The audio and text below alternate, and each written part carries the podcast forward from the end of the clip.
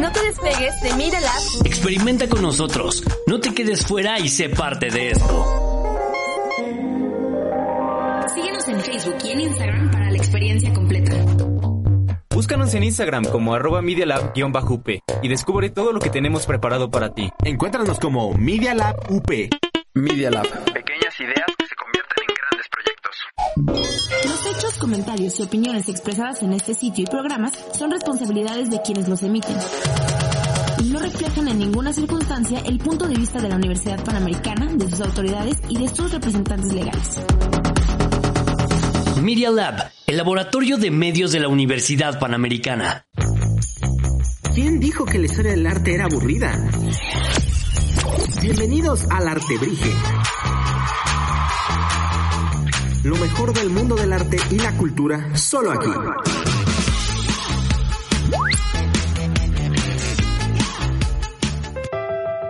Hola, bienvenidísimos de nuevo a El Artebrige, donde cada día es un día nuevo para chismear sobre arte y cultura. Eh, ¿Cómo están? Yo estoy muy bien, soy Luz María Berumen y aquí en, en, en, en nuestro closet virtual tenemos a, a Osmara y a Andy. El día de hoy, eh, bueno, recientemente yo creo que pues, todos hemos tenido un poco más de tiempo en nuestras manos por cierto evento catastrófico que nos ha tenido encerrado en nuestras casas. Entonces... no mencionaremos pues, cuál.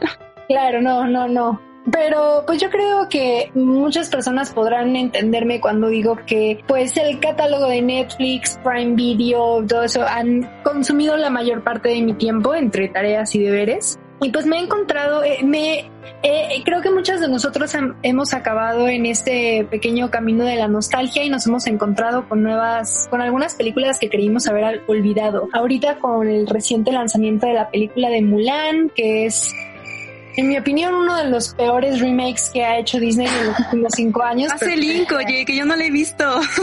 No, Está- sí, sí está- catastrófico. Sí, está en internet, tal cual puedes buscar este Mulan. Ay, perdón. Por, ok, o sea, por razones legales no estoy promoviendo la piratería. No, ¿qué? No hicimos eso aquí, no. Ay, pirata. O sea, espera que salga Disney Plus en México y vas a ver. Claro, hasta noviembre. Exacto. Igual que yo creo que muchos de nosotros nos hemos encontrado con algunas caricaturas de nuestra infancia y eso nos ha dejado pensando aquí en Artebrige. ¿Por qué no hablar de esto? ¿Por qué no hablar de, pues, de estas películas que más allá de tener una historia que marcaron nuestra niñez, pues tienen tan, tanta riqueza artística, tienen tanta complejidad estética, que pues yo creo que ya era tiempo de que le diéramos un espacio en nuestro programa, ¿o no? ¿Cómo ven? Claro que sí. sí.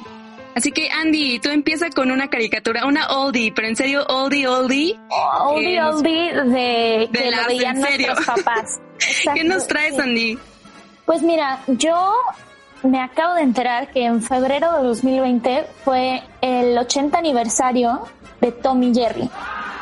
Y no sé ustedes, pero yo cuando me enfermaba y me quedaba en la escuela veía Tommy Jerry.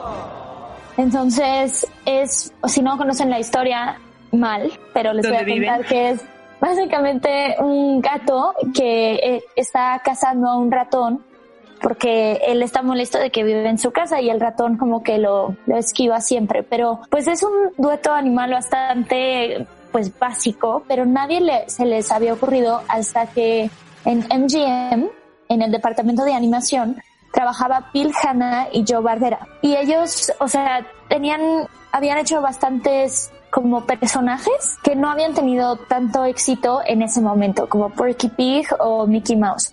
Pero en ese momento, o sea, como les digo, es oldie, oldie, oldie, pues los animadores dijeron, bueno, vamos a crear algo nuevo. Y ellos tenían menos de 30 años, entonces todavía tenían como mucha, mucho que hacer con su carrera. Pero a ellos dos les encantaba el concepto simple del gato y del ratón y la persecución y todo eso. Entonces en, en 1940 lanzaron un cortometraje animado que se llama Puss Gets the Boot, traducido al español como El gato se gana el zapatazo. Pero pues el debut fue todo un éxito que hasta alcanzó una nominación al Oscar de mejor corto animado. Pero pues a pesar de todo, el crédito se lo llevó MGM y no los animadores. Entonces, al comenzar, pues después de toda la nominación y todo, sus jefes les dijeron que no pusieran todos sus huevos en una canasta, básicamente que no le iban a apostar a Tommy Jerry. Pero de todas maneras se empezaron, empezaron a trabajar y bueno, eh, su nombre original era Jasper y Jinx. No sé ustedes, pero me gusta muchísimo más Tom y Jerry. En y la verdad es que sí. Como mejor ritmo, ¿no? Sí, y o como Mickey Mouse. Es más coloquial, digo yo. ¿no? Pero bueno, eh, según ellos dos, nunca hubo una discusión real sobre qué iban a hablar. O sea, no sé si han visto un episodio completo de Tom y Jerry, pero ellos nunca hablan. Y esto es porque tienen inspiración de Charlie Chaplin. Ambos, de los creadores, habían crecido con ese tipo de películas. Entonces ellos sabían cómo comunicarlo sin tener que hablar. No, y se nota muchísimo, o sea, perdón que te interrumpa Andy, pero, o sea, Tommy, que, que, me acabas de desbloquear una memoria. Eh, la verdad es que creo que eso se nota mucho, o sea, nunca lo había pensado, pero se nota muchísimo en, eh, en el estilo de animación, en las expresiones corporales de tanto Tommy y Jerry. Todos tienen como esta forma, no sé, muy, muy teatral, muy, de, uh, como muy, pues sí, no, o sea, no, no, sé cómo decirlo, muy del teatro norteamericano de los 30. Muy mudo. De mover, ajá, o sea, como una forma muy dramática de moverse. Uh, una de las cosas que a mí más me gustaba de Tommy Jerry era la música. Siempre la música. Ah, exacto. Tan, es que te traigo otro dato interesante sobre la música. O sea, ah. la música es compuesta por Scott Bradley, que, o sea, resalta la acción del tema. No puedes oír, no puedes acción oír una explosión y, y, no verlo, exacto. Entonces ellos tenían que coordinar todo eso y Scott Bradley hizo un tremendísimo trabajo. Y hay veces que si había un grito humano de Tom, pues cuando le pegaban tantas cosas a Tom, pobrecito, eh, el grito interpretado por el, el creador Hannah. Entonces, o sea, eh, entre la música compuesta y el trabajo de animar los fondos y pues claro, al ratón y al gato, eh, les costaba como 50 dólares producir una, un, un, corto y tardaba pues unas semanas porque es todo era a mano, no teníamos como esta animación antes, pero es considerada una de las mejores, mejores animaciones a mano. Por eso tiene siete premios de la academia y tiene apariciones en películas de Hollywood y todo. Wow. La música también inspiró a, a El Correcaminos y el, el, Coyote y el Correcaminos de Looney Tunes. Sí, claro. No sé si es. Clásico. Y, y el concepto es casi el mismo, pero Tommy Jerry pues fue primero. Y además Tom, Tommy Jerry, eso de que era, empezó muy, a tener mucho éxito, después tenía como apariciones políticas y tiene y realmente no pierde la calidad a través del tiempo. Tú puedes ver un capítulo hoy de Tommy Jerry y tiene la misma importancia de cuando tuvo 80 años de, de nacido, se puede decir. Entonces es impresionante la cantidad de cosas que han hecho el gato y el ratón más famosos de los dibujos animados. No, sí, es un súper clásico. La verdad es que yo lo recuerdo con muchísimo cariño. Se me hace un trabajo de animación que, digo, si bien es muy simple, creo que está muy bien hecho. O sea, es la prueba de que no tienes que ser, no te tienes que sacar una historia complejísima. La animación no tiene que ser la cosa más avanzada del mundo para aún así presentar un trabajo de calidad. El dinamismo de los personajes, las expresiones faciales, el, o sea, toda la eh, versatilidad que tenían en su entorno, la sincronía con la música, hacía, o sea, como que yo creo que eh, creaba muy su propio ambiente y tiene todo el sentido del mundo que haya, pues que yo, esto haya sido como el punto de partida para Hanna Barbera porque pues después de esto, yo creo que gracias a esto pudieron pues como evolucionar, pasar de ser eh, Metro Golden Mayer, el Cartoon Studio, a ser pues su propio, a hacer su propio estudio, ¿no? Y bueno, han sacado... Exacto. Y todo esto fue en 1957 que hicieron su propia compañía de producción. Pero después, o sea, los derechos eran de MGM. Eso es lo triste de trabajar en un estudio y no crear el suyo pero si no nos, no nos hubieran dado este éxito de Tom Jerry. Pero MGM decidió revivirlo sin sus creadores originales. Entonces, ahí se puede ver la diferencia entre los dos cuando dejaron de producirlo porque se fueron los creadores a crear su propio estudio. Y los colores eran como más tenues, sobre todo pues, sabemos que es a mano y todo. Y después cuando lo decidieron revivir eran pues ya los 60 o los principios de los 60 entonces ya se veía muchísimo más color en la pantalla y claro, era muchísimo más fácil de, de animar con ese tipo de colores. Sí, y después de esto yo creo que ellos marcaron una tendencia muy clara en lo que iba a ser la animación después de esto, porque, o sea, los digo, del mismo, de los mismos creadores, los supersónicos, los piedras, Scooby-Doo, y Popeye. No, Popeye. Todos los Looney Tunes en general. Ah, sí, pero es un estilo básico, básico, básico de animación que dio pie a muchas cosas. O sea, cuando pensamos animación pensamos eh, directamente en Disney, pero también tenemos que apreciar estas joyas que aparecían en Cartoon Network, que eran buenísimas y todavía hay veces que veo episodios en la tele y les digo, no pasan de su época o no pasan de tiempo. Pero bueno, eso es todo lo que les tengo hoy de Tommy Jerry. Espero que les haya hecho su infancia muchísimo más feliz. Pero ya acabando con la nostalgia, Luz, ¿tú tienes algo que contarnos? La verdad es que el caso que yo les vengo, que yo vengo, que yo traigo a la mesa el día de hoy es, yo creo que sí parte mucho de esta idea de, de, pues de lo importante que es que el creador de una obra como que proteja su creación. Tú dices que, bueno, tuvieron tantos remakes de Tommy Jerry después de, pues mucho tiempo después de que tuvieran la influencia de Hanna-Barbera. Y a pesar de que estos remakes como que trataron de preservar tanto la esencia del programa, seguían sin ser lo mismo. Hay un estudio que yo reconozco, sea, yo aprecio muchísimo, precisamente por entender lo importante que es tratar cada trabajo como una obra de arte, no solo como un producto.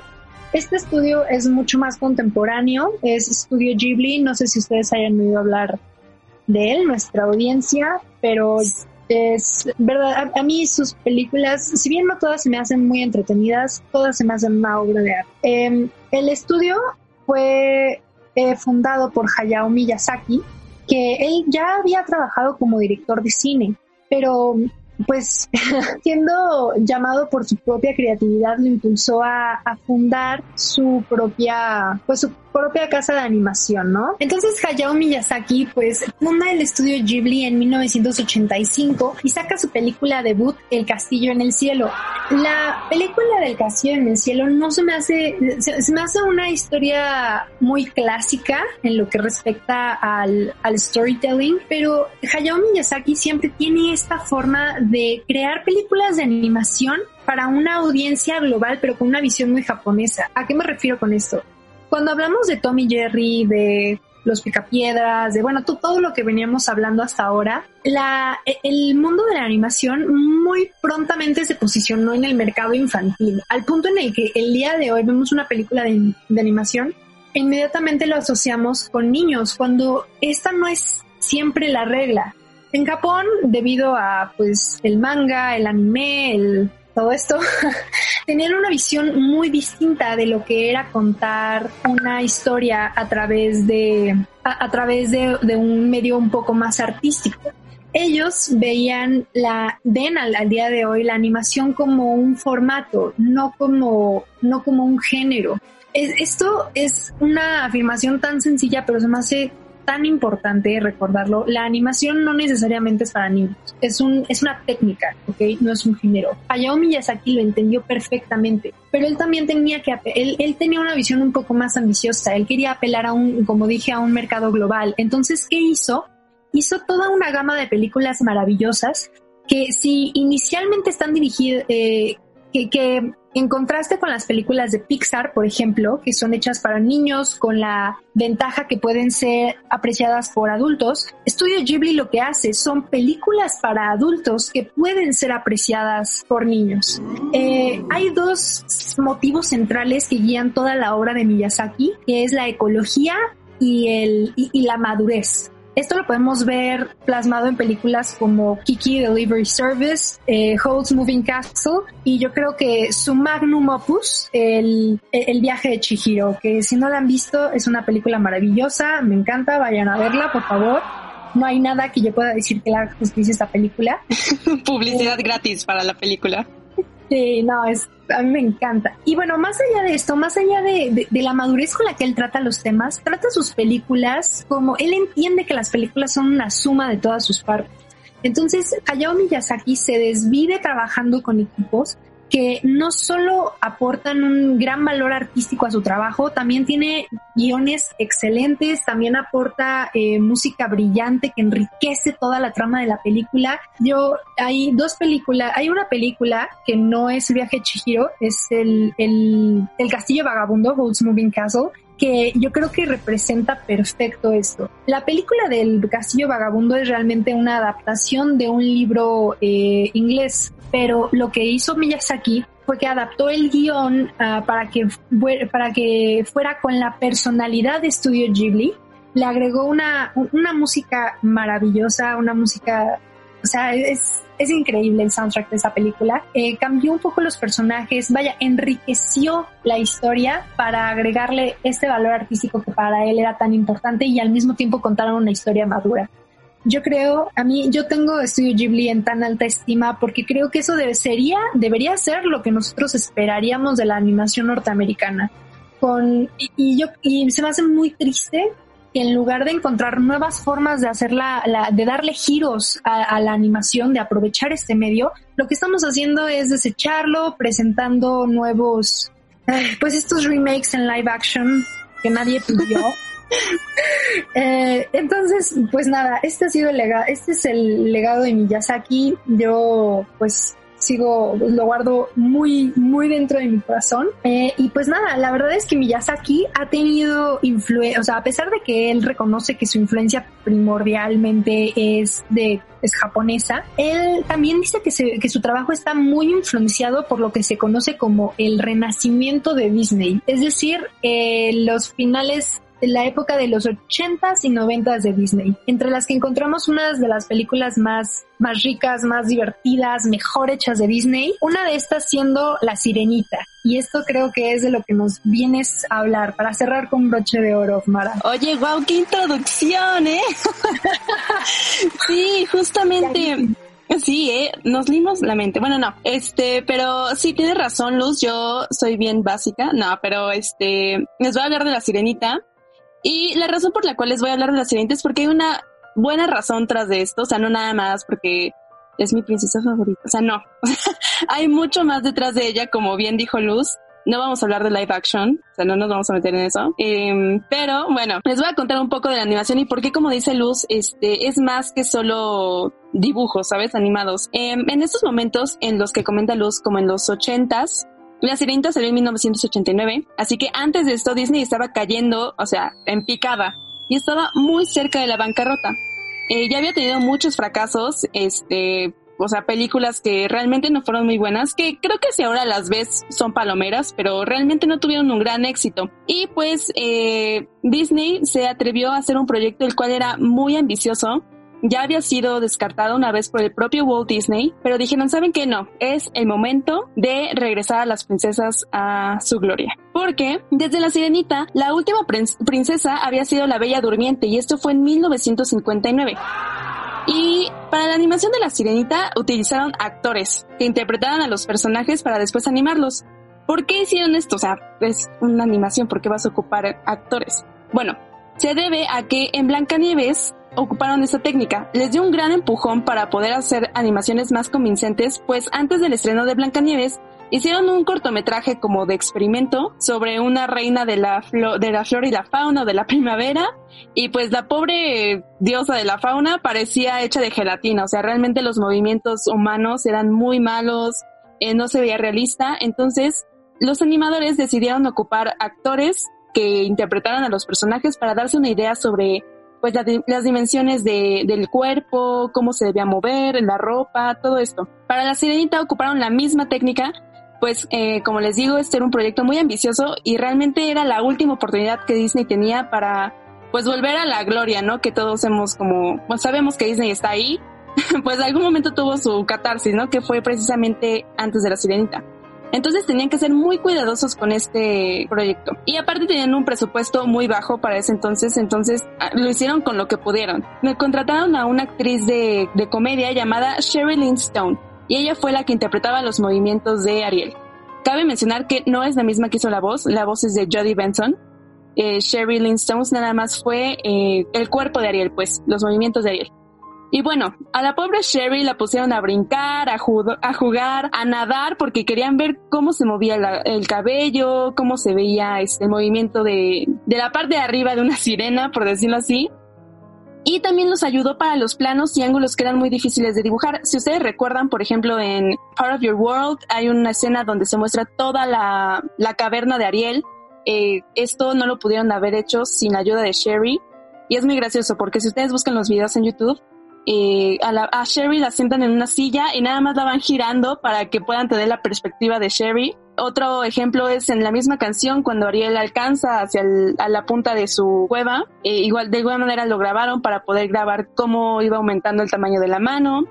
Entonces al final el orden para hacer la animación fue grabar las voces, después las y las canciones, los storyboards, que para aquellos que no conozcan este término, los storyboards es básicamente poner toda la historia en pequeños dibujitos. O sea, escena por escena ponen en, en un, en un pizarrón o en una ¿cómo se dice? En un corcho gigante ponen dibujada la escena. Entonces Sherry tomaba esas escenas ya dibujadas y eh, las recreaba y finalmente ya hacían la animación. La Sirenita fue la primera película que colaboró con Pixar para algunos detalles, por ejemplo las escaleras del castillo de Eric y también para la caverna en algunas eh, escenas. Ay, también me, eh, corrígeme si me equivoco, pero la escena final que me causó pesadillas de...